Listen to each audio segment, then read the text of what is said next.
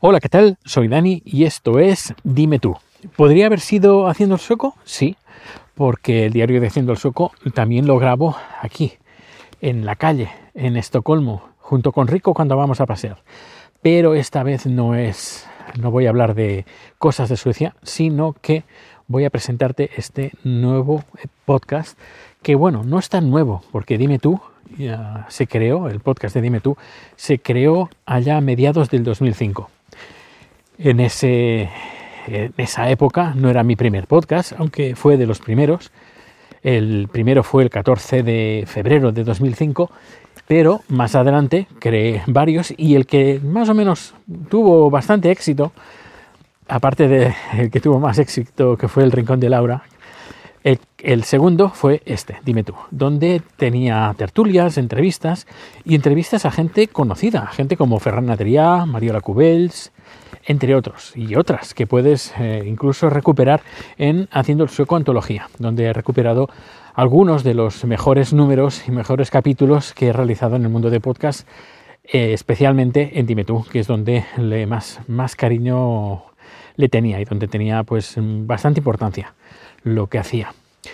Y bueno, han pasado los años y ahora casi todo el mundo tiene un podcast y también casi todo el mundo escucha podcast y después, tras la vuelta de mi gran amigo eh, Rafa Osuna con su podcast, Cabreados, el podcast, pues me dije, oye, ¿por qué no voy a recuperar Dime tú?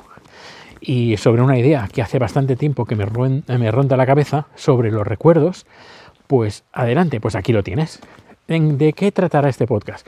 Pues este podcast, el protagonista, y la protagonista eres tú, porque lo que vamos a hacer va a ser recordar cosas de antaño e incluso si no recordamos algo, podemos mm, hacer la consulta y seguramente alguien que nos está escuchando sabrá qué recuerdo quieres desbloquear. Por eso es muy importante que nos mandes eh, tus audios. Y lo puedes hacer por correo electrónico, lo puedes hacer mediante WhatsApp o Telegram. Tienes todos los datos de contacto en haciendoelsoco.com y también en dimetupodcast.com. En, en ambas webs verás dónde hay que mandar. Hay un código QR tanto para, para WhatsApp como para Telegram. También está el número, es un número sueco, pero no te preocupes, porque si mandas el mensaje desde, desde Telegram o desde WhatsApp, pues no te va a costar ni un céntimo, porque todo se hace a través de Internet.